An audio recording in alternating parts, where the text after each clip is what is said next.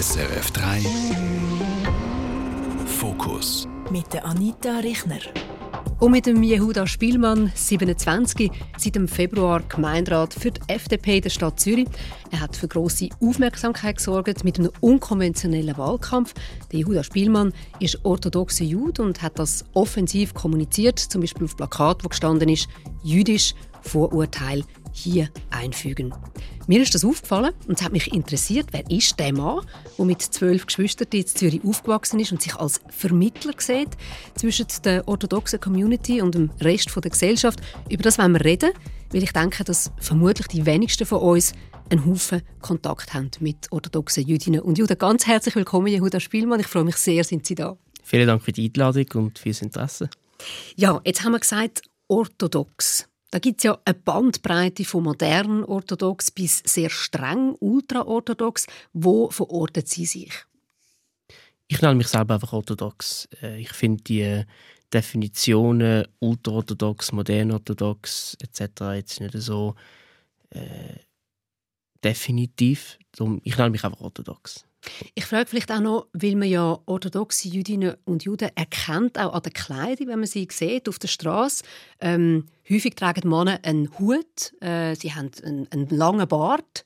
Das haben sie alles nicht. Also kann man dort vielleicht noch ein bisschen unterscheiden, wer ist strenger und wer ist weniger streng? Das könnte man schon, ich meine, an den vier Tagen und in der Synagoge trage ich schon einen Hut. Jetzt im Alltag jetzt nicht unbedingt. Tragen Sie Kippa, oder? Ja, ja genau. Ähm, aber man kann dort natürlich schon ein bisschen sehen, wo man steht, ein bisschen, äh, in, der, in, der, in der Bandbreite. Ähm, darum, ich bin jetzt nicht ultra-orthodox in dem, in dem wo man, im normalen Gebrauch, aber ich gehöre schon eher zu der Orthodoxie. Genau. Gut, also dann sagen wir einfach orthodox, oder? Genau. Das, ist jetzt das ist auch orthodox versus jetzt äh, modern oder liberal. Säkular oder zum Beispiel. Genau. Oder, ja, und orthodox klar. heißt eigentlich, ich bin religiös in dem Sinn. Ich habe das Wort religiös einfach nicht so gern, weil man kann die Religiosität von einem Menschen nicht von draußen sehen und auch man kann keine anderen Leute definieren über den Glauben, weil man weiß ja nicht, wie es denn aussieht. Und Orthodoxie ist einfach eine Lebensweise. Und diese Lebensweise, die lebe ich. Und äh, dort Sie prägt Ihren Alltag, genau. oder? Ja, genau, verstehe ich. Jetzt, ich habe vorhin gesagt, eben Vorurteile haben Sie auf das Plakat angeschrieben. Es nimmt mich wunder, auf welche Vorurteile spielen Sie an? Ich meine, das grösste Vorurteil ist eigentlich, dass wir alle Israelis sind. Ähm, das bin ich nicht. Ich habe keinen israelischen Pass oder, oder sonst noch. Ich bin Schweizer und das ist eigentlich der Haupt, der grösste Vorteil, den ich jetzt eigentlich finde, wo mich im Tagtäglichen begleitet. Und jetzt auch sogar im Gemeinderat gibt es viele Leute, die irgendwie dann nicht einmal bös gemeint über Israel sprechen kommen und so. Natürlich kann ich als jüdische Person gewisse Bezüge zu Israel oder auch vielleicht emotional oder so, aber ich bin kein Israel. Ich bin weder verantwortlich für den Staat Israel ähm, noch so etwas anderes. Und das ist oft nicht einmal böse gemeint, aber es gibt auch Leute, die wirklich pro Israel sind in der allgemeinen Bevölkerung, die jetzt das Gefühl haben, dass ich der größte Verfechter von Israel bin, weil ich jüdisch bin. Und das ist eigentlich ein Vorteil, wo ich glaube am häufigsten vorkommt.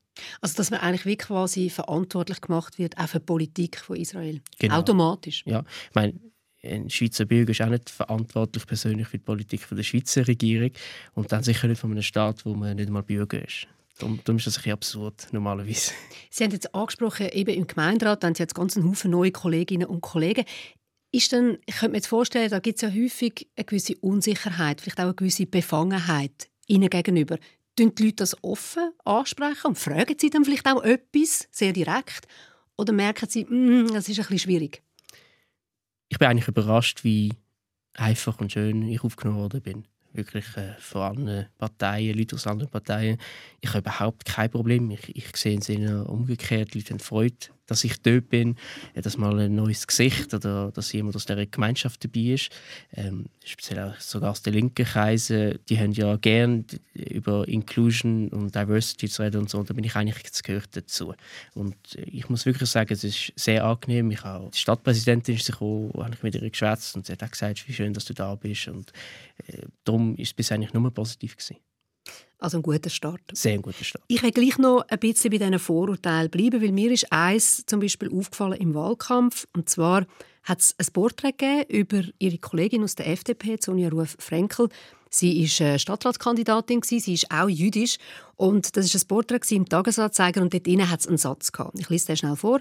Sonja Ruf-Frenkel umgibt die Aura einer Sparkassenkundenberaterin, die dafür schaut, dass man auch für kleinste Anschaffungen einen Kredit mit vernünftigem Zins erhält.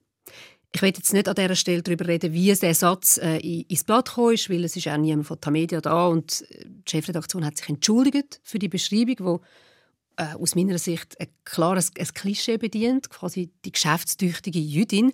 Aber es nimmt mich jetzt von Ihnen Wunder, Jehuda Spielmann, was haben Sie gedacht, wo Sie diesen Satz gelesen haben?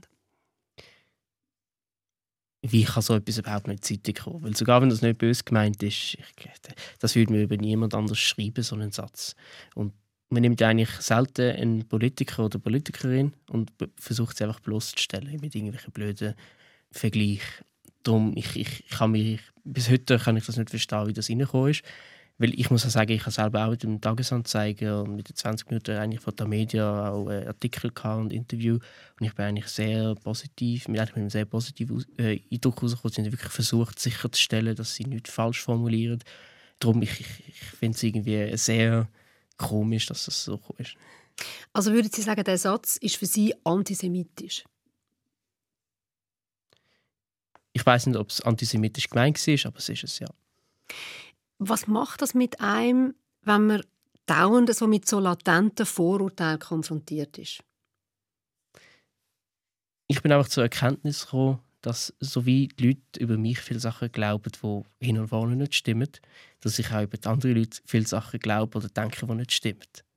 Und im Alltag gibt es ja so viele Sachen, wo, wo man un im Unterbewusstsein macht oder denkt oder sagt, wo, wo wo man macht, weil man irgendwie meint, dass der andere irgendetwas macht oder denkt, aber obwohl beide wirklich nur das Beste wollen und wenn man das realisiert und die andere Seite das auch realisiert, kann man es eigentlich recht gut miteinander.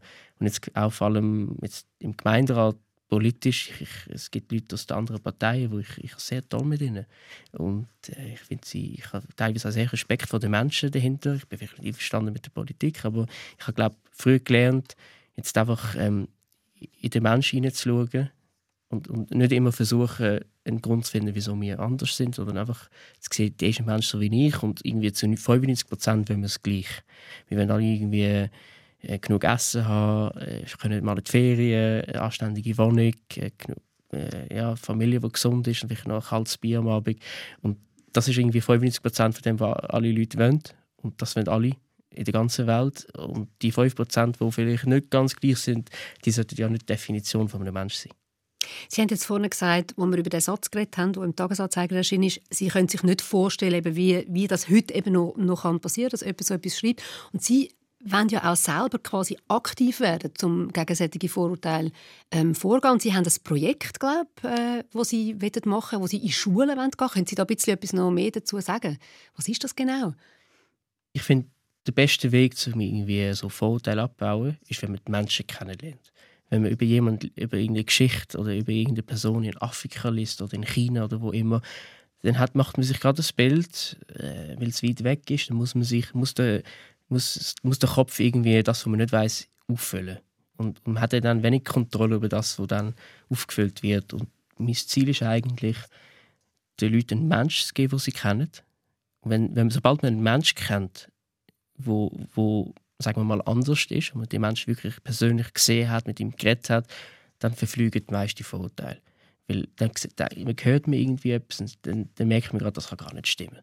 Und darum würde ich sehr gerne auch mit anderen Leuten, die schon geredet, die in diesem Bereich sind, würde ich sicher in Zukunft ein bisschen zwischen die Schulen, die Universitäten gehen, vielleicht auch ein bisschen außerhalb der Stadt, Leute, die weniger orthodoxe Leute im Day-to-Day -Day haben. Ähm, und ich glaube, dort kann man viel bewegen, wenn man einfach den Leuten einen Mensch gibt, der es kennt, äh, die Fragen stellen können, die sagen, der Mensch ist ein Mensch wie ich. Sie werden ja, glaube auch mit einem Kollegen, mit einem muslimischen Kollegen, werden Sie das, glaube auch machen. Also das, das ist ja noch, noch besonders interessant, oder? Weil da haben wir ja nochmal eine Gruppe auch von Leuten, von Immigrantinnen, die, ja, die auch in einer speziellen Situation sind.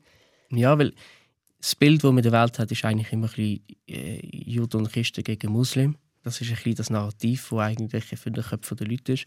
Und ich würde eigentlich zeigen, dass dass das gar nicht sein muss oder dass es gar nicht so ist überall. Ich meine, auch in der Schweiz haben wir kein Problem mit der muslimischen Bevölkerung. Ich sage jetzt, in Frankreich hat es vielleicht ein bisschen mehr Fälle von Islam geprägtem Antisemitismus. Das ist halt in der Schweiz weniger der Fall. Und ich denke, vor allem bei der Schweiz wäre es schade, wenn, wenn, wenn die zwei Gemeinschaften, die so viel so ähnlich sind, wo so viele Überschneidungen hat, irgendwie nicht miteinander auskommen, weil man meint, dass die nicht können miteinander auskommen. Hat jetzt die Initiative auch damit zu tun, dass der neue Präsident von der Stadt Zürcher FDP ist ja ein Mann, der muslimische Wurzeln hat, Per Parim Avdili. Also hat das auch noch damit zu tun, dass jetzt da vielleicht sie und er aufeinander treffen und, und quasi, es ist ja wie, es ist schon wie prädestiniert oder, für so eine quasi innovative Idee. Ja, ich bin sehr froh, dass wir jetzt den Per Parim Avdili als Präsident haben. Der verkörpert eigentlich die FDP, die ich will oder wo ich bin. Ähm, und ist, er hat sich auch schon in den letzten Jahren sehr für so Themen eingesetzt. Und ich hoffe, mit ihm so Sachen können zu machen, äh, aber nicht nur mit ihm. Und natürlich, bis jetzt bin ich Privatperson jetzt bin ich Gemeinderat von, von einer Partei und wenn der Präsident von der Partei auch hinter solche Projekte steht und auch unterstützt und mitmacht, dann, dann ist das viel einfacher. Wie ist das, wenn Sie miteinander ins Gespräch kommen? Oder? Also Sie haben sich jetzt wahrscheinlich kennengelernt, Sie kennen sich schon länger und diskutieren ja über Ihre Hintergründe, die sind extrem unterschiedlich. Über was sind Sie denn immer am meisten erstaunt, wenn Sie miteinander schwätzen? Wie gesagt, alle gleiche Sorgen haben am Schluss des Tages. Das ist egal in welcher Kultur, egal in welchem Land, egal, das ist immer, schlussendlich kommt es immer auf die gleichen drei, vier Punkte. Punkte. Ähm, das sind die Punkte, die auch Politik äh, beschäftigen müsste. Und alle anderen Sachen sind einfach Beilage. Aber gibt es ein Vorurteil jetzt vielleicht von Ihrer Seite gegenüber ihm? Oder gegenüber Muslimen, die sie haben müssen revidieren Oder etwas, was sie erstaunt hat, kann ja das sein. Muss ich gerade überlegen, eigentlich wenig. Mhm. Ich muss sagen, ich bin, ich bin eben weniger ein Mensch, der jetzt über andere Leute auch so Vorurteile hat, weil ich, das, weil ich selber dem ausgesetzt bin und ich bin eigentlich schon immer überzeugt gewesen, auch schon seit Jahren, dass eigentlich alle Leute, schlussendlich alle Menschen gleich sind. Schluss. Und das bestätigt sich einfach immer mehr und mehr und mehr. Je mehr Leute ich kennenlerne, je mehr verschiedene Leute ich kennenlerne, sehe ich eigentlich am Schluss immer, immer mehr oder weniger das Gleiche. Wir haben äh, ein paar Prozent, die vielleicht anders sind. Und es erstaunt mich vielleicht, wie, wie fest ich davon überzeugt bin manchmal und wie es immer wieder bestätigt wird. Und vielleicht andere nicht so optimistisch sind. Ja, 100 Prozent. und es gibt auch viele ja. Leute, die irgendwie, wenn sie auf mich zukommen und mit dem Blick, wo andere und du merkst relativ schnell, wie sie merken, ich merke, wie sie merken, dass es eigentlich nicht so ein großer Unterschied ist. Und, das ist, und ich, ich kann immer voll dazu schauen, wie Leute auf, das, auf, das, auf die Erkenntnis kommen. Und das, das ist manchmal lustig zum Zuschauen, wie Leute teilweise extrem Respekt haben, um jetzt mich rein befragen. Darf ich fragen? Oder darf ich... Und wenn du dann irgendwie eine blöde Antwort gibst, wo, wo ah, ja, ist gar nicht, mehr, gar nicht so eine große Sache. Und dann, ah, okay. Dann genau, wir haben ja zum Beispiel, wo Sie gekommen sind, jetzt auch darüber diskutiert, ähm, darf ich Ihnen Wasser anbieten in einem Glas? Weil ich bin nicht sicher gewesen, ob das koscher ist. Und dann haben sie mir erklärt, sie können es gerade sagen. Eben, das Glas ist eigentlich kein Problem, Wasser ist auch kein Problem. Ähm, darum ist das überhaupt kein Problem. Auch Trinken im Allgemeinen ist weniger eine Geschichte wie das Essen. Ähm, das Glas ist aber noch, Sie haben noch gesagt, das ist ein spezielles Material auch. Deswegen. Ja, genau, Glas ist auch in den, jüdischen Gesetzen ein Material, das weniger problematisch ist, weil es keinen kein, äh, Geschmack oder keine Bakterien aufnimmt von, von, von der Essware oder vom Getränk, das drin ist. Darum ist das Glas, wenn es gut ausgewaschen ist, eigentlich nie ein Problem. Gut, also wir haben gute Abwaschmaschinen hier in der Kantine, also aus dem hat es nicht, hat's genau, nicht genau. Ich möchte nochmal ein Vorurteil mit Ihnen diskutieren. Und zwar ist mir etwas passiert. Vor ein paar Jahren bin ich einem Anlass in Basel. Es war ein Jubiläum vom ersten Zionistenkongress. Und ich bin dort ins Gespräch mit einer sehr konservativen, orthodoxen Jüdin. Und sie hat mir gesagt, sie stören sich extrem daran am Bild, wo in den Medien vermittelt werde über die orthodoxen Frauen. Sie sagen sehr selbstbewusste Frauen und ich habe das zur Kenntnis genommen. Aber ich frage jetzt Sie, was verstehen wir falsch? Vielleicht, dass die Frauen unterdrückt sind. Mhm. Unterdrückt. Ähm es gibt natürlich, jede Familie handhabt äh, die, die Einteilung von der, von der Geschlechterrolle ein bisschen anders. Aber zum größten Teil haben die Frauen eigentlich die Möglichkeit, zum Beispiel arbeiten zu gehen oder so. Und die, die es nicht wollen, wollen das nicht. Oder die, die es nicht machen, wollen das nicht. Ich kenne Frauen, die das nicht wollen. Ich kenne Frauen, die das ja wollen. Und es gibt auch viele sehr, sehr konservative Familien, wo die Frauen eigentlich der Treiber sind von dem Konservativen. Dass die Männer eher die sind, die vielleicht ein bisschen moderner sind oder wollen moderner sein und dass die Frauen auch oft sagen, nein, das will ich nicht. Und äh, da kann man auch nicht von Unterdrückung reden, weil äh, so wie eine Frau sich entscheiden kann, arbeiten zu gehen, sollte sich eine Frau auch entscheiden, nicht arbeiten zu gehen. Wenn eine Frau jetzt wirklich Freude hat, da daheim die ganze Zeit am Herd zu stehen, wie man so sagt, dann soll sie das. Und wenn ein Mann Freude hat, das machen, soll er das auch können. Und heutzutage ist es einfach ein bisschen verpönt, dass eine Frau eine traditionelle Mutterrolle einnimmt oder eine Hausmutterrolle. Ähm, aber die Möglichkeit dazu müsste immer noch bestehen. Man muss auch die Möglichkeit natürlich, man muss als Gesellschaft auch schauen, dass eine Frau, die will, arbeiten will, die rausgehen will, die nicht daheim sein will, das auch kann. Ähm, aber eine Frau, die wirklich sagt, nein, ich will das nicht für mich, soll das auch können. Wie ist es bei Ihnen? Also Sie haben ja mit Ihrer Frau zusammen einen kleinen Sohn, der ist glaube ich drei jetzt. Ja. Sie sind Immobilienbewirtschafter, Ihre Frau arbeitet in der jüdischen Schule. Wie handhaben Sie da die Rollenverteilung in der Familie? Meine Frau könnte sich jetzt zum Beispiel nie vorstellen, jetzt irgendwie einen Fulltime-Job zu machen. Die sieht sich schon eher, ähm, oder ja, sie sieht sich schon eher so, dass sie da sein wird für meinen Sohn oder für unseren Sohn. Wir sehen es eigentlich so aus der Erziehung, dass es am besten ist für unser Kind, wenn, wenn die Eltern oder eins, mindestens ein älterer Teil zum großen Teil um ist. Aber sie wird sicher auch arbeiten. Ähm, und das macht sie auch. Mein Sohn ist jetzt halt in einem Alter, wo Flexibilität mehr um ist. Sie ist jetzt auch schon als Weile in der Schweiz, lernt langsam die Sprache richtig, da kann sie ja arbeiten und sie wird sich auch in den nächsten Jahren, wenn möglich, arbeiten. Sie ist aus England, genau, das müssen wir vielleicht noch sagen, genau. wenn Sie gesagt haben, sie ist, äh, lernt jetzt Deutsch oder ja, hat es gelernt, genau. Ja, sie, sie, mir, sie ist aus England, mein Vater ist auch aus England, ich bin auch, ich habe englischen Pass. Ähm, und wir haben jetzt auch Englisch mit meinem Sohn daheim. Und darum, wenn, wenn man aus dem Ausland kommt, und die Sprache noch nicht redet und noch nicht so ein soziales Netz hat, braucht es ein bisschen Zeit, bis man sich äh, da angewöhnt. Weil jetzt zum Beispiel für mich im Migro, da kann ich schnell reinrennen, ich weiß genau, wo jedes Produkt liegt, weil ich gerne habe, weil das nicht. Äh, und, äh, und, wenn man aus dem Ausland kommt und muss im Alltag einkaufen, nimmt das viel länger, man kann die Sprache nicht. Bis man, wenn man in Metzgerei geht, braucht man ein paar Minuten, bis man sagen kann genau, was man braucht. Und darum hat es jetzt eigentlich Zeit gebraucht, um sich da eigentlich einleben in der Schweiz, aber jetzt kommen wir langsam an den Punkt, wo sie die Sprache kann, wo, wo das tagtäglich klappt und sie wird sich auch vermehrt wieder arbeiten gehen. Jehuda Spielmann, jetzt haben wir vorhin so über latente äh, Vorurteile geredet. Das ist ja wie so ein das eine oder eben auch, was in der Zeitung steht. Aber es gibt natürlich auch ganz konkrete Bedrohungen. Also orthodoxe Juden werden in Zürich auf der Straße beschimpft. Das steht im aktuellen Antisemitismusbericht. Synagogen und Schulen müssen geschützt werden. Also zum Beispiel in Deutschland hat man letztes Jahr einen, einen Anschlag noch können verhindern. Mich interessiert, wie lebt man mit dem Gefühl, dass man eigentlich nie ganz sicher ist? Wie gehen Sie mit dem um? Ich persönlich fühle mich überhaupt nicht bedroht. Es gibt andere Leute, die vielleicht äh, eher das Gefühl haben, dass sie bedroht sind oder so. Ich meine, für mich persönlich bräuchte ich jetzt keinen Sicherheitsdienst oder Synagoge. Aber es braucht erstens das Gefühl für die Leute, die ja Angst haben. Und schlussendlich muss die Gesellschaft eigentlich einfach dafür sorgen, dass es sicher ist. Und sogar wenn ich von meinem subjektiven Gefühl nicht bedroht bin, aber die Stadt, Kanton, äh, der Bund müssen einfach dafür sorgen, dass es nicht passiert. Es geht ja ihnen darum, die Leute Sicherheitsgefühl zu geben, ähm, auch zu zeigen, Präsenz zu zeigen, die Polizei, Sicherheitsleute, dass man da ist, dass man ein drauf schaut. Aber wenn es wirklich ganz groß verheerende Anschläge würde geben, dann, dann würden viele von diesen Massnahmen jetzt nicht mehr so viel bringen. Mhm. Und, und, und, wir rüsten das ja eigentlich für den Black Swan. Das ist eigentlich für, die, für, für den Fall, wo wir jetzt nicht gerade sehen, weil ich fühle mich jetzt nicht bedroht, aber wenn morgen irgendetwas passiert, dann, dann merke ich das heute nicht oder noch nicht. Und darum müssen wir immer schauen, wie rüsten wir uns für die Zukunft und für, für einfach den Fall der Fälle.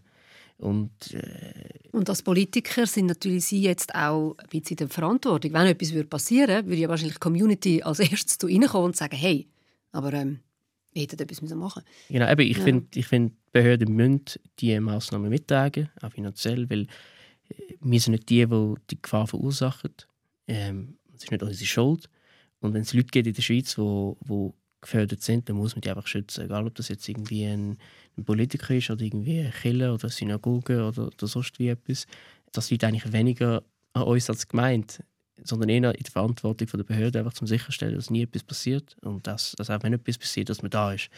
Ähm, aber wie gesagt, ich persönlich in meinem tagtäglichen fühle mich jetzt überhaupt nicht bedroht. Und also Sie sind auch noch nie beschimpft worden. Sie sind ja klar erkennbar natürlich als orthodoxe Jude. Sie tragen eben eine Kippa. Also Ihnen ist das noch nie passiert, dass mhm. jemand Ihnen irgendwie äh, Schimpfwörter hinten angerufen hat? Doch, passiert ist schon. Vielleicht nicht jetzt gerade. Als Kind habe ich das Gefühl, dass das öfter passiert ist. Ich glaube, ich bin jetzt halt in einem Alter, wo, wo irgendwie ein Jugendlicher nicht gerade mit mir anfangen weil, du, du kannst auch, sag mal, blöd zurückhauen. Und bei den Kindern ist es halt so, wenn du als 16-Jähriger an einem kleinen jüdischen Bub vorbeikommst, sagst halt etwas und fährst weiter. Teilweise ist es ja nicht einmal so, so antisemitisch gemeint, sondern einfach wirklich aus dem, aus dem Teenager raus äh, einfach mal etwas gesagt. Und das, ähm, aber in meinem Alter oder jetzt in den letzten paar Jahren habe ich eigentlich nie etwas Richtiges erkannt. In Basel hat die Tröglerin mal etwas gesagt, aber wie gesagt, die, die ist unter Drogeneinfluss. Das, ist, das, das muss man nicht persönlich nehmen. Ähm, aber sonst passiert eigentlich relativ wenig, ja. Ich habe vorhin gesagt, eben die Welt, wo, wo Sie vor allem drin leben, ist eine Welt, wo die meisten von uns nicht so gut kennen. Ich persönlich kenne sie durch eine Netflix-Serie «Stissel». Ich habe das mit riesen Interesse geschaut und äh, will das auch gerne allen ans Herz legen. Es ist wirklich, finde ich, sehr, sehr eine tolle Serie. Und dann gibt es natürlich noch den Film «Wolkenbruchs wunderliche Reise in die Arme einer Schickse» von Michael Steiner. Und der spielt ja dort, wo Sie, Jehuda Spielmann, auch wohnen, in Wiedeke. Ähm, haben Sie sich, als Sie den Film gesehen haben, haben Sie sich dort erkannt drin, Ihre Lebenswelt? Es gibt einzelne Sequenzen, wo man sagt, ja, das trifft zu. Aber vieles ist halt ein bisschen extrem oder überzeichnet. Also Ihre Mutter ist nicht so exzentrisch. Ja, oder, oder jetzt auch, es, gibt, es gibt in der Stadt kein, ist, äh, kein jüdischer Optiker oder Brillengeschäft oder kein, kein jüdischer Computerladen und so das Bild, dass man zum Beispiel nur Bio einkauft oder so als jüdische Person, das, das ist übertrieben und überzeichnet. Aber, aber natürlich, der Film ist humoristisch ähm, und und das zeigt halt immer die, die Seite einfach ganz extrem. Aber im, im, sonst ist der Film nicht so realitätsbasiert, jetzt bei mir persönlich. Der Motti, der sollte ja eigentlich dringend heiraten. Und seine Mutter, wo sehr, sehr besorgt ist um ihn, die, die, die sucht ja verschiedene Kandidatinnen das Matchmaking, oder? Das, das, das kenne ich jetzt aus der Serie Stissel. Das, es gibt ja auch Leute in der Community, die eine Art wieder einen Job haben, oder? Dass sie Leute miteinander verbinden. Wie ist das bei Ihnen gewesen? Also haben Sie selber Ihre Frau gesucht und, oder ist das irgendwie, äh, hat das jemand Sie zusammengeführt oder wie ist das gegangen? Ja, eigentlich eine Person, die da in Zürich wohnt, die uns beide kennt hat, hat eigentlich jetzt die, die grandiose Idee gehabt, ihr müsst euch mal kennenlernen. Aber die Person ist jetzt auch nicht irgendwie eine offizielle Matchmaker-Person oder so, das gibt es eigentlich relativ wenig. Das, das, das, das gibt es eigentlich viel in der Gemeinde, dass jemand die zwei Leute kennt. Wir, wir wohnen ja auch in anderen Ländern, darum wären wir uns nicht über den Weg gelaufen. Ähm, aber das ist dann eher informell, als jetzt irgendwie ein spezifischer Job, du musst jetzt jemanden suchen. Sondern das ist einfach jemand eine Idee, ich kenne doch meine Nichte und meinen Nachbar und, und so. Und das Problem ist halt ein bisschen, in der Schweiz ist die jüdische, ist die jüdische Gemeinschaft oder die jüdische Gemeinschaft relativ klein. Und wenn du unbedingt willst, jemanden aus dieser Gemeinschaft heiraten dann bist du sehr limitiert. Und darum braucht es halt auch Leute, ähm, wo, wo ein bisschen äh, kreativ sind, die vielleicht Leute aus, anderen Ländern kennen, die wo, wo, wo so Vorschläge machen können. Ja, vielleicht nur wegen der Zahl. Es sind wahrscheinlich etwa 1000 Menschen, es sind 18'000 Jüdinnen und Juden leben in der Schweiz und davon ist ganz, ganz ein kleiner Teil orthodox. Ich gehe ja. mal von dieser Zahl von 1000, habe ich noch immer gelesen. Bei den Erwachsenen, ja. ja. Genau, genau. Nicht viel mehr als das. Ja, also wirklich ein kleiner Teil. Ja. Aber wie wäre jetzt das gewesen? Also jetzt hat das jemand eben, hat sie da hat die Idee gehabt und so. Wenn jetzt sie ihre Frau nicht sympathisch gefunden hätte, dann hätte sie das wieder können quasi ja, ablassen. Das wäre jetzt nicht äh, irgendwie peinlich gewesen oder nein, nein, die Entscheidung liegt immer. Mhm. Bei uns ist es so, die Entscheidung ist dann immer bei mir gewesen. Es hat mich niemand irgendetwas reingezwängelt oder reingedruckt. Ähm, schlussendlich entscheide ich. Aber sie hat auch können entscheiden schon. Also, ja, natürlich. Ja, ja, wir beide können entscheiden, ja. bevor dass wir so entschieden haben, wie wir entschieden haben. Aber es hat auch nicht so müssen sein. Ähm, jetzt haben wir gesagt, eben die, die Community die prägt sie ganz fest und gleichzeitig, Jehuda Spielmann, sind sie jetzt als Politiker auch draussen, ich mache jetzt also so Anführungs- und Schlusszeichen, sind sie auch draussen unterwegs. Ich stelle mir vor, da gibt es Momente, wo man im Clinch ist auch, zwischen diesen beiden Welten. Also ich denke jetzt nur mal zum Beispiel an ihre Viertig, also zum Beispiel an Sabbat, oder? Dann ja. gibt es da vielleicht manchmal auch Termin von der Politik. Wie handelt sie das? Ja, es gibt eigentlich immer wieder Termine, wo an, an so vier Tage oder äh, eben so am, am Schabbat, am Samstag äh, terminiert sind. Bei mir ist einfach klar, dass ich dort nicht dabei bin. Fertig Schluss. Äh, das habe ich von Anfang an so kommuniziert und es ist auch okay. schlussendlich repräsentiere ich auch einen Teil der Bevölkerung da in der Stadt und es ist ja ein, ein Proporzparlament. Wir sind ja nicht, ist irgendwie nicht ich bin ja nicht in der Regierung oder so. Das, es ist wirklich Proporz. Wir versuchen, die Stadt so gut wie möglich im Parlament äh, abzubilden. Und die Gemeinde ist halt ein Teil von dieser Stadt. Und die Gemeinde lebt so. Darum finde ich es auch legitim, wenn ich sage, ich bringe die Stimme ein und wenn die Stimme nicht da ist, bin ich auch nicht da. Wie ist das? Also, ich habe gesagt, Sie haben zwölf Geschwister, das ist eine sehr grosse Familie. Sie haben mir erzählt, Sie haben auch 200 Cousinen und Cousins. Also, da dürfte als ein oder andere Fest stattfinden, ein Haufen so Verpflichtungen familiäre. Wie managen Sie das? Also es braucht ja Energie einerseits für die Politik, für die Sitzungen, Kommission, Sachen vorbereiten und gleichzeitig ja, wollen wir ja auch den anderen Ansprüchen gerecht werden. Ja, das ist momentan ein großes Thema. Ich, ich äh, versuche noch ein bisschen den Rhythmus zu finden. Ich bin ja relativ neu im Gemeinderat und plötzlich ich, ich jeden Tag äh, bekomme ich irgendwelche Einladungen zu irgendwelchen Events. Äh, ich muss dann einfach ein bisschen entscheiden, was ist Priorität und was nicht. Ich hatte zuletzt am gleichen Abend die Delegiertenversammlung von der Partei und ein, ein Fest in der Familie. Und ich bin dann wirklich, es ist nicht weit voneinander, ich bin dann zweimal hin und her. Damit Sie wirklich an beiden haben können ja, teilnehmen? der wichtige Teil bin ich auch bei beiden. Gewesen. Also Ihre Familie, die werden, das würden Sie nicht akzeptieren, wenn Sie einfach mal würden sagen, nein, also jetzt Politik geht vor. Oder wenn sie sich entscheiden müssen? Es kommt halt darauf an, was, was für ein Anlass das ist. Es gibt auch viele Parteianlässe, wo man jetzt nicht unbedingt dabei sein muss. Ähm, es ist so eine Delegiertenversammlung, wir haben jetzt einen neuen Präsident gewählt, den ich gut kenne, wir sind gute Freunde, dann ist es natürlich wichtig, dass ich dabei bin. Aber man muss nicht überall immer sein. Ich denke, jetzt politisch gesehen ist das Wichtigste, dass ich immer bei diesen Kommissions- und Gemeinderatssitzungen dabei bin. Und wenn ich dort sehr religiös unterwegs bin, im Sinne, dass ich immer da bin, wenn ich kann, wirklich versuchen, nicht als einfach denke, alles um da ist dann nicht mehr so wichtig. Äh, und die Partei und sonst Leute haben Verständnis für das. Aber ich bin schlussendlich einfach gewählt im Gemeinderat und ich muss in der Kommission und im Gemeinderat dabei sein. Alles andere ist dann freiwillig. Ich würde gerne noch mal schnell über die Wahl in den Gemeinderat reden. Das ist ja im Februar von dem Jahr und das ist, ähm, wenn man ihr Resultat anschaut, wirklich ein, äh, ein extremes Glanzresultat, das sie gemacht haben. Sie sind ja der totale Newcomer auf der FDP-Liste von ihrem äh, Kreis 3. Platz 13 haben sie ja. gehabt. Und sie haben das allerbeste Resultat gemacht und sie haben 1000 Stimmen mehr gemacht als der, der auf dem zweiten Platz äh, gelandet ist. Wie erklären Sie sich das? Einerseits habe ich eine große Medienpräsenz gehabt. Das hilft natürlich. Es ist in so einem städtischen Wahlkampf so eine, so eine Coverage in den Medien hilft natürlich auch der Bekanntheit, dem Bekanntheitsgrad. Ähm, ich habe gesehen bei den Resultaten, ich habe auch von der linken Partei recht viele Stimmen bekommen, jetzt aus der GLP, aus der SP, aus der AL. Aber natürlich die Gemeinde hat auch wirklich schön mitgemacht. Ähm, die sind zum allergrößten Teil sind wählen gegangen, die haben auch die Familie animiert zum Mitmachen. Ähm, und das im Kreis 3 sind wir halt stark verwurzelt und das hilft natürlich. Wenn die alle wirklich mitmachen und aktiv für dich stimmen gehen, dann macht das bei städtischen oder kommunalen Wahlen jetzt schon viel aus. wenn Sie jetzt sagen, eben aus der Gemeinde, also aus der, aus der jüdisch-orthodoxen Community, das heißt, das sind ganz Haufen Menschen, die eigentlich bis jetzt gar nie sind äh, wählen.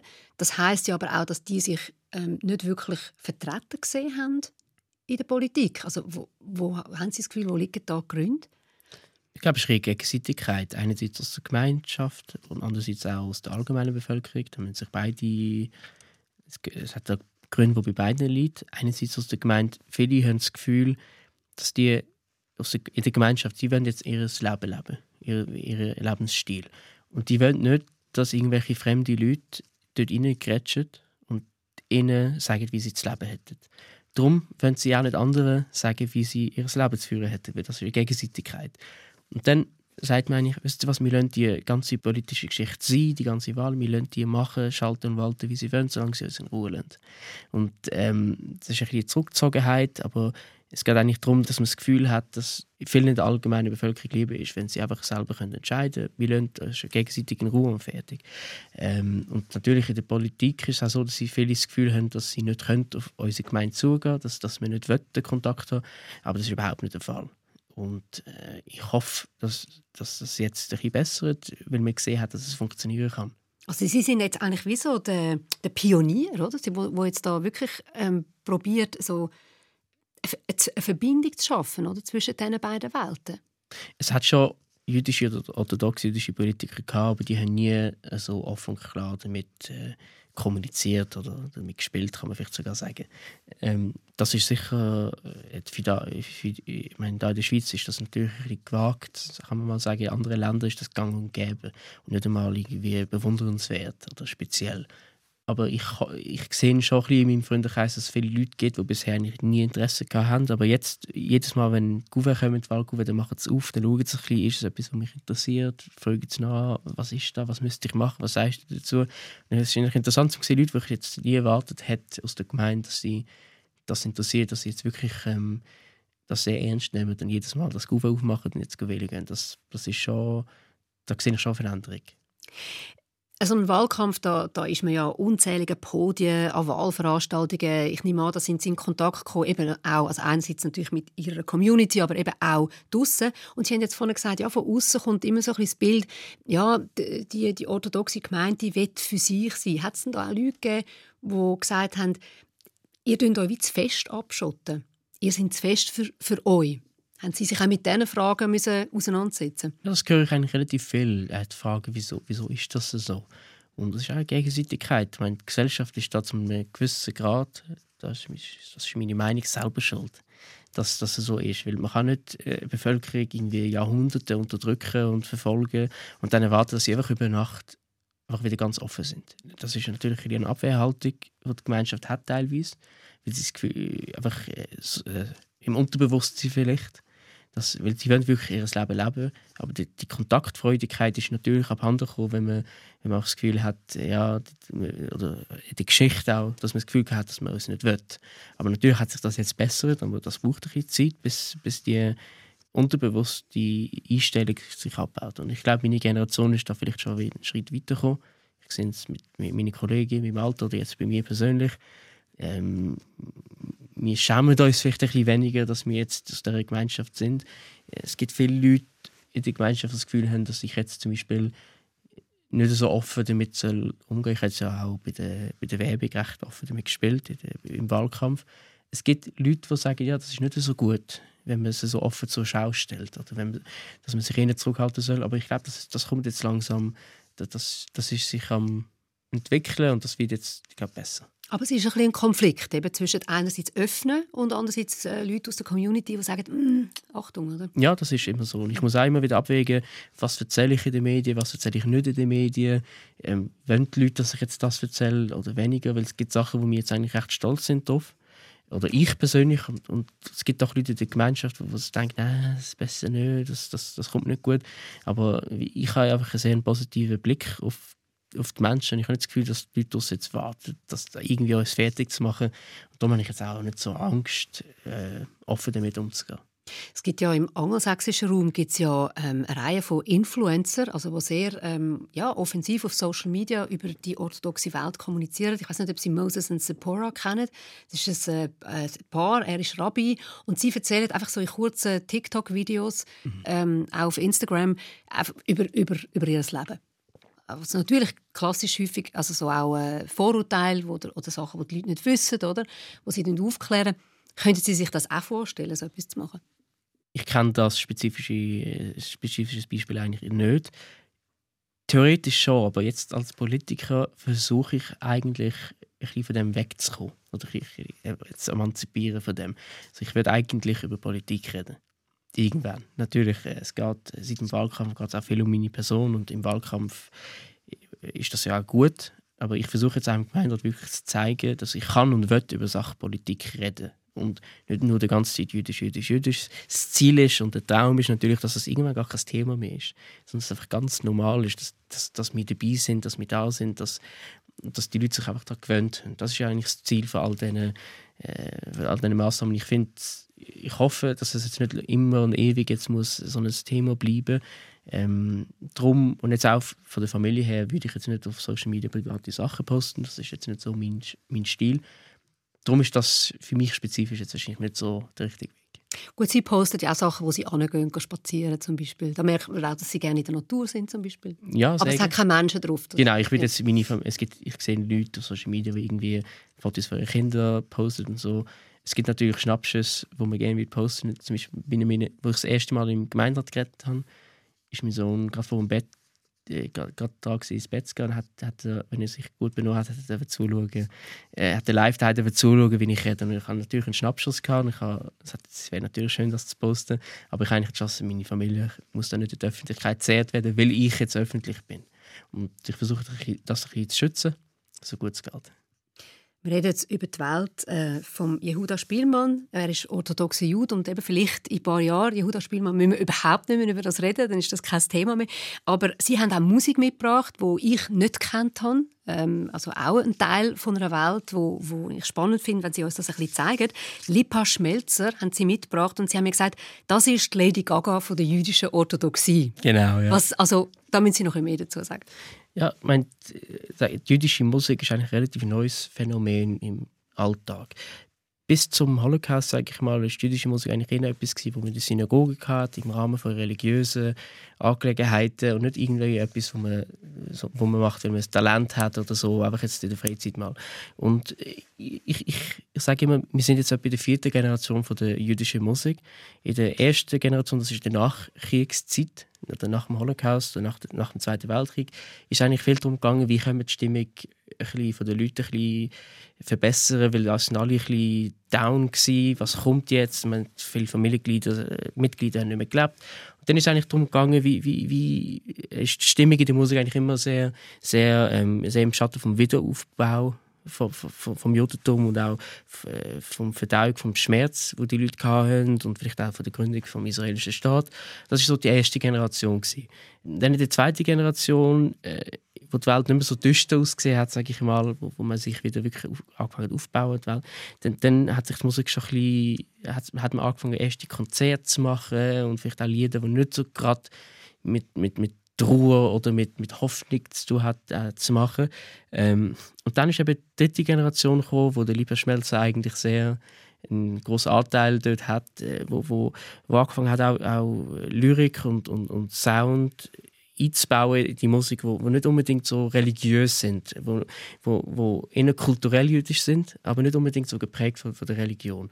Und der liebe Schmelzer hat es hat, hat immer geschafft, neue Benchmarks zu setzen, immer die Grenzen noch ein weiter zu verschieben, weiter zu verschieben, etwas Neues zu probieren. Darum ist eigentlich ein Vorreiter.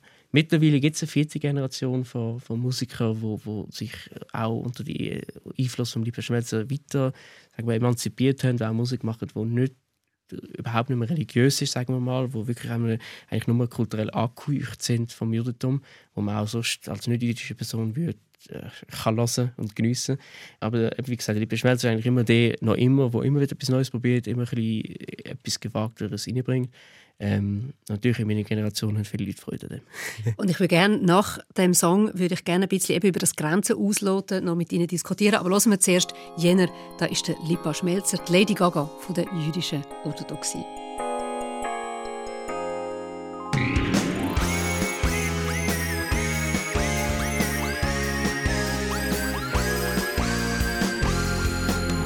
In der Heimen, was Simche, sind wie nur jetzt kennt Macht man noch jenem Chotsch, es macht nicht ganz ends Sie leben von sich, wer will und nehmen a Chance?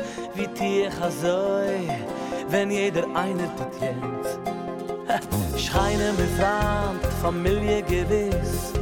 In Fasayale, sie gefällen mir mies Am Chuiden scheine jeden mit dem Problem. Parteien in Moises, leider lata jeder von dem shine.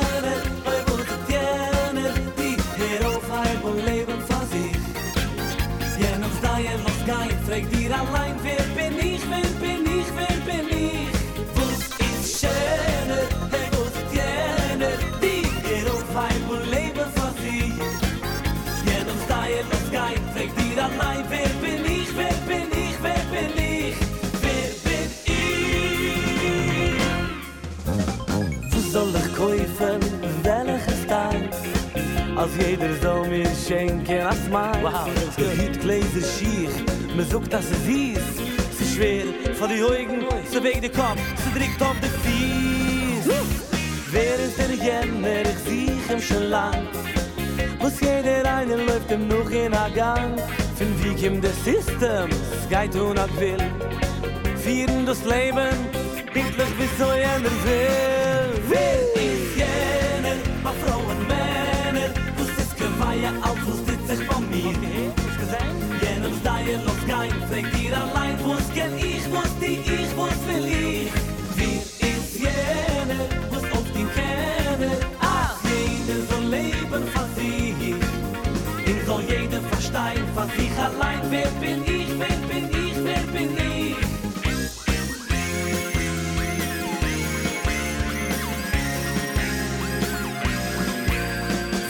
Nimm tit men Nordes, Luft laufen die Modes In fahr dem ich Hodes, geschrieben in mein Lodes Sie ruf mich Lodes, oh singen fahr dem ich Dies Ja?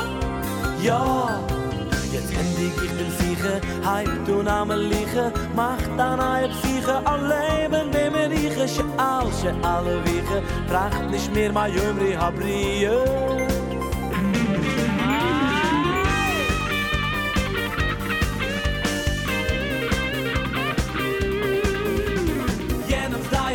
kein Leben von ich allein.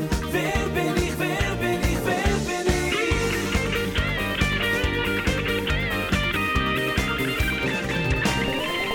Jenem sei los, kein trägt ihr allein. Wer bin ich, wer bin ich, wer bin ich? Wer bist du? I was the schöner, I was auf halbem Leben fass ich.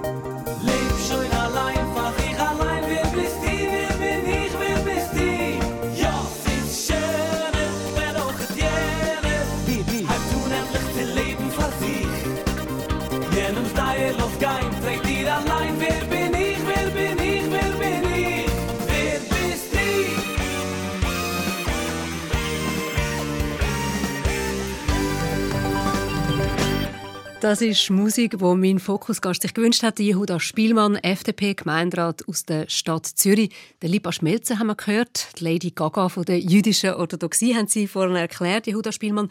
Und Sie haben vorhin äh, angesprochen, dass der Lipa Schmelzer so ein bisschen ein Pionier ist, der immer ein bisschen auch Grenzen ausgelotet hat. Ich würde gerne mit Ihnen ein diskutieren, wie viel ähm, Abweichung vertreibt oder, in dieser jüdisch-orthodoxen Community. Deborah Feldmann ist mal an dem Mikrofon gesessen, wo Sie jetzt sitzen, äh, die Autorin von dem Buch «Unorthodox», wo sie dann auch eine Netflix-Miniserie gegeben hat. Sie ist ja aus dieser Community irgendwann raus. Ja, also ist das etwas, wo Sie sich, also nein, Sie haben sich das wahrscheinlich nie überlegt, aber können Sie das nachvollziehen? Ja, ich muss auch sagen, in den USA gibt es extremere Gemeinde, äh, Gemeinden als da in der Schweiz, in der, der Religion im Allgemeinen, sogar im Christentum. Das ist nicht nur ein jüdisches Phänomen. In anderen grossen Religionen gibt es in den USA viel mehr Extremisten, sage ich mal. Und Deborah Feldmann ist jetzt so ein Fall, die ist meiner Ansicht nach aus einer sehr extremen Familie gekommen, auch mit Holocaust-Überlebenden. Ich verstand, wo das kommt. Ähm, Aus der Chassidim-Gemeinde ist ja, sie aber, aber, wirklich sehr... aber die Geschichte, die sie schildert, ist keine typische Geschichte aus, der, aus dieser Gemeinde. Meine, wenn alles stimmt, was in diesem Buch so erzählt wird, wo ich irgendwie sehr schwer glauben kann, aber wenn das so ist, ich kann das ja nicht beurteilen, dann hat sie wirklich eine sehr, äh, seltene, einen sehr seltenen Fall. Das ist nicht typisch für, für die chassidische Gemeinschaft, so zu leben. Und sie ist ja auch bei Holocaust-Überlebenden aufgewachsen. Also sie ist aber die Großeltern aufgewachsen und äh, dort hat es natürlich äh, viele psychologische Probleme, wo, äh, wo wir sonst nicht kennen, wo, wo, wo die haben. Ähm, aber das ist überhaupt nicht ein typischer, ein typischer Fall. Wie wäre das jetzt, nehmen wir an, Ihr Sohn würde irgendwann, wenn er ein junger Erwachsener ist, sagen, ich möchte nicht mehr Teil dieser Gemeinschaft sein.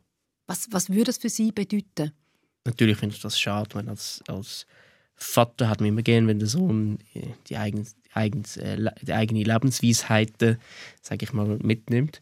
Ähm, schlussendlich, wenn er erwachsen ist, kann er selber entscheiden. Und das muss man akzeptieren. Es gibt Familien, die jetzt ein schwieriger haben, das zu akzeptieren, wenn, wenn der Sohn nicht mehr mitmacht. Ähm, aber ich glaube, dass das nicht ähm, der richtige Weg ist natürlich. Äh, man muss die Leute akzeptieren, wie sie sind. Man kann das Beste versuchen. Ich, ich kenne auch verschiedene Leute, die aus der Gemeinschaft austreten sind, nicht einmal unbedingt in der Schweiz so viel, auch außerhalb, ich habe Kollegen außerhalb von, von, der Schweiz, die, vielleicht nicht mehr in der Gemeinschaft sind. Und jede Familie ist ein bisschen anders, wie das gehandhabt wird. Ich kenne Familien, die es wirklich gut miteinander haben. Ähm, ich kenne auch Familien, wo wirklich die Eltern nicht mehr mit den, mit, äh, mit den Kindern reden. Das finde ich ein bisschen schade, weil, wie gesagt, 95% des Menschen ist immer gleich. Und die 5%, die dann vielleicht anders sind, dass das die Definition des Menschen ist, dann wieder schade. Wir haben ja vorhin das schon angesprochen, dass Sie in, äh, in Zürich-Wiedeke aufgewachsen sind. Sie sind äh, in die Schule gegangen, also in eine jüdische Bubenschule gegangen. Hat es für Sie, wenn Sie sich jetzt zurückerinnern, als Kind, hat es dort so einen Moment gegeben, wo Sie vielleicht auch Sehnsucht haben, ein Teil zu sein von der Mehrheitsgesellschaft? Nicht immer in dieser Gruppe sein, wo die kleine Minderheit ist, die halt jetzt anders lebt wie die anderen ich muss sagen, ich bin ein sehr neugieriger Mensch. Ich bin nicht ein Mensch, der man sehr fest kann in, eine, in eine Schublade reinstecken und versuchen, dort zu behalten. Ich bin schon jemand, der gerne umschaut und ein bisschen, ich bin nicht, auch schon als Kind bin ich so gewesen. Aber jetzt irgendwie das Gefühl, dass das nicht das Richtige ist für mich, habe ich jetzt nie gehabt, weil es gibt halt sehr viele positive Sachen, die man sonst nicht hat in der allgemeinen Bevölkerung oder weniger. Und das habe ich eigentlich sehr schnell gemerkt, dass ich viel habe, wo andere Leute nicht haben und, oder weniger haben. Und das war eigentlich immer ausschlaggebend. Gewesen. Was würden Sie sagen, haben die anderen nicht gehabt? Die Gemeinschaft zum Ja, Beispiel, vielleicht der Zusammenhalt, wo jetzt äh, am Höhepunkt von Corona haben wir natürlich auch die Gemeinschaft gehabt. Ich selber hatte Corona, gehabt, meine Frau gleichzeitig. Wir sind mit meinem Sohn daheim recht lang. Es hat Zeit gebraucht, bis wir wieder negativ sind und aus der Gemeinschaft hat man eigentlich man hat Essen vorbeigebracht, der Arzt ist vorbeigekommen, wie es geht, ähm, man hat wirklich Spielzeug gebracht mit meinem Sohn und, und die Leute haben ganz gefragt, wie geht es dir, was brauchst, brauchst du irgendwie etwas und so und es gibt viele Leute in der Gesellschaft, die das nicht haben, die einfach ganz Mutterseelen allein dastehen, wenn sie keine Familie haben. Auch während Corona hat man das sehr stark gesehen. Es haben die Leute sozial darunter gelitten, wo, wo jetzt irgendwie kein Support-Netzwerk haben. Und ich weiß eigentlich immer bei uns in der Gemeinde, wenn irgendetwas passiert, habe ich Leute um mich herum, die da sind, egal was passiert. Und das Netz ist halt sehr, sehr, sehr stark. Und zum das zu verlassen, muss man schon recht äh, ähm, desperate sein, sage ich mal. Trotzdem, Sie haben ja mit 17 haben Sie die Community einmal verlassen. Also einfach, Sie sind für die Ausbildung Räumlich, sind, ja. genau, genau, sind Sie äh, ins Ausland gegangen. Sie sind, haben studiert in England und, und in Israel. Wie ist denn das gewesen, eben mit 17 ja, das ist mir noch nicht so alt und Sie sind doch ein paar Jahre nachher weg gewesen. Haben Sie da manchmal Heimweh gehabt? Ja, ich meine, ich, ich bin sehr verbunden zu Zürich oder zur Schweiz. Für mich war es eigentlich nie eine Option, gewesen, definitiv wegzubleiben. Ich immer zurück. Aber es hat gut da ein bisschen rausgekommen aus, aus, aus der Schweizer Bubble. Ich, seit ich wieder zurück bin, oder seit ich im Ausland war, sehe ich eigentlich, wie gut wir, wir es da haben, wie schön wir es da haben. Und ich schätze es eigentlich viel mehr, unseren Lebensweg. Und das ist vielleicht einer der Gründe, wieso ich in die Politik gegangen bin, weil ich wirklich das Gefühl habe, wir sind so gut, wie können wir schauen, dass es noch besser wird oder dass wir die, die, die, den hohen Standard können behalten können. Dass nicht alles schlecht ist da und, dass äh, und das das hat mich eigentlich viel gelernt. Ich habe natürlich jetzt auch viel, kenne viele Leute aus der ganzen Welt, die ich kennengelernt habe. Das war ein sehr schönes Erlebnis. Ähm, das würde ich gerne, das würde ich nochmal machen. Das war eine gute Erfahrung, aber, aber ich bin froh, wieder da zu sein. Also, dass Sie in Israel zum Beispiel würden bleiben, das, das ist für Sie gar nicht das Thema gewesen. Nein, für mich mhm. kein Thema. Und mhm. das, das ist nicht das Land, das meine, meiner Persönlichkeit entspricht. Jehuda Spielmann, wir sind schon mit Blick auf die Uhr fast am Ende. Ich habe noch ein paar ein kürzere Fragen vorbereitet, wo ich äh, Sie auch darum bitte, nicht allzu lange Antwort zu geben oder einfach fertig zu machen, den Satz. Ähm, wohin gehe ich mit meiner Familie jetzt dann in die Sommerferien? Wir haben noch nicht gebucht, aber ich würde gerne ins Graubünden.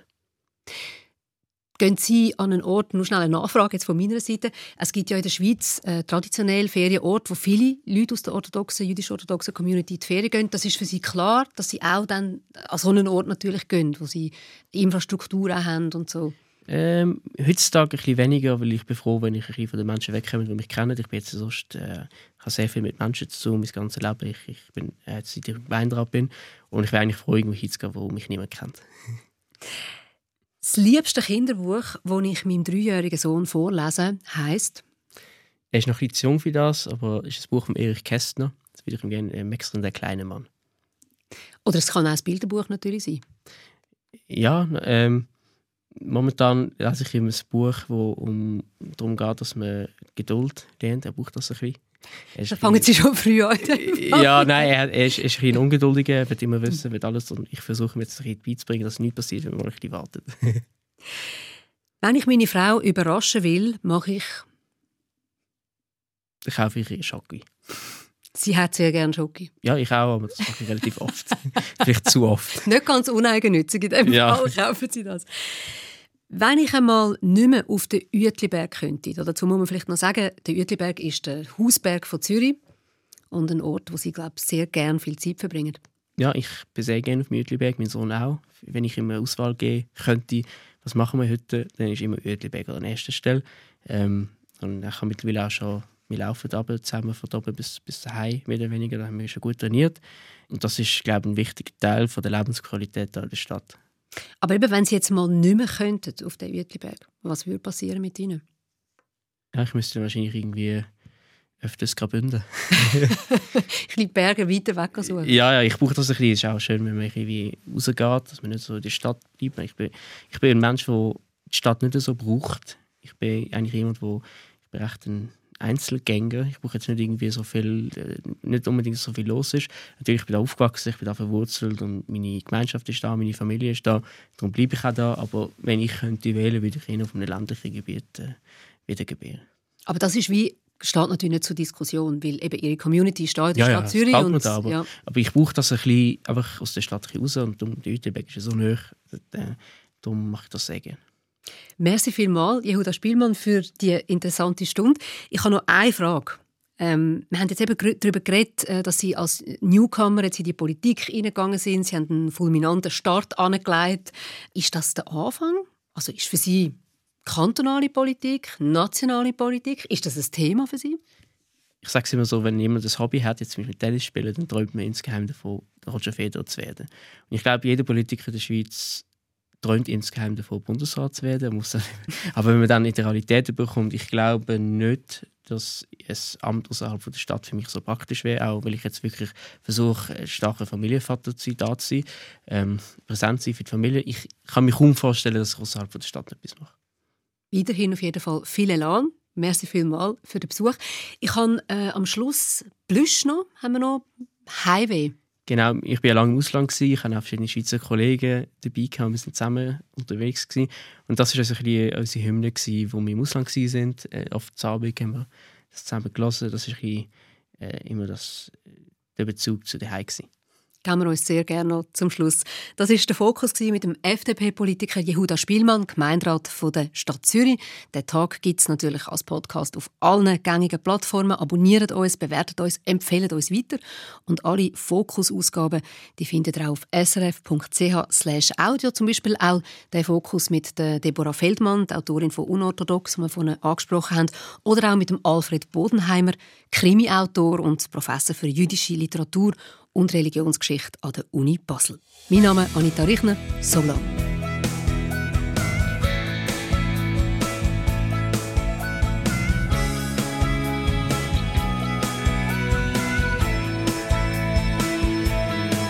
Ich bin weit weg von meinem Vertrauten in einer riesengroßen Stadt. Auf einer schier endlosen Straße, wo mich niemand kennt. Hab mich schon lang nicht so